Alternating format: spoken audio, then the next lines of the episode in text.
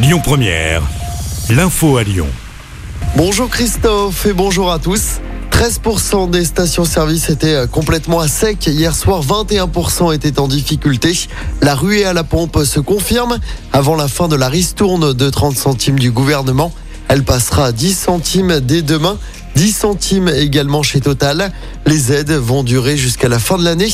Bercy envisage pour la suite une aide ciblée de 100 à 300 euros pour les gros rouleurs. Les conditions n'ont pas encore été précisées.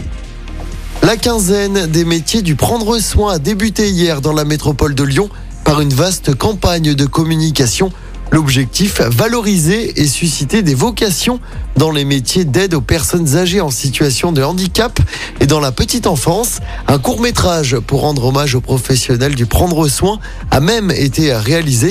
Gwenaëlle, marraine de la campagne et championne de France des aides à la personne, se réjouit de l'initiative, mais regrette le manque persistant de reconnaissance pour ces métiers. On l'écoute. C'est un très très beau film. C'est un film vraiment qui résume tout ce qu'on fait au quotidien et tout ce qu'on peut aussi endurer. On manque encore un peu de salaire, mais c'est vraiment la reconnaissance des uns et des autres en fait. C'est ce qui manque aujourd'hui. Pendant le Covid, euh, on a travaillé. Moi, j'ai pas connu le confinement.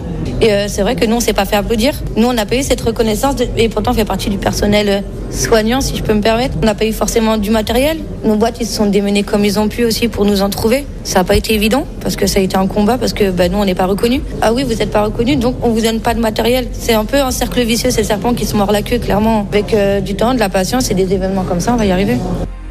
Plus de 5000 postes dans les métiers du prendre soin sont à pourvoir dans la métropole. Dans l'actualité à Lyon, la CGT qui dénonce l'insécurité à la gare de la Pardieu.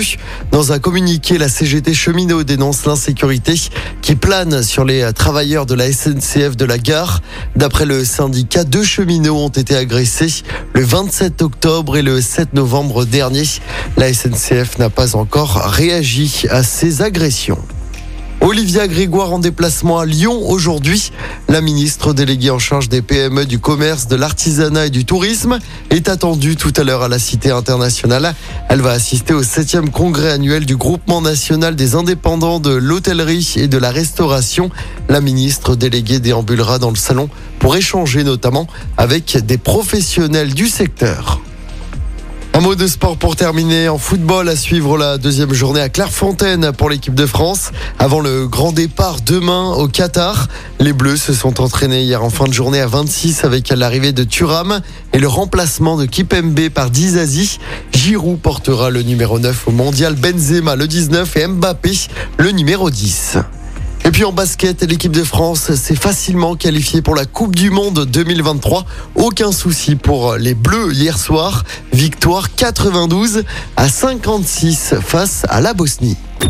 Écoutez votre radio Lyon Première en direct sur l'application Lyon Première, lyonpremière.fr et bien sûr à Lyon sur 90.2 FM et en DAB+.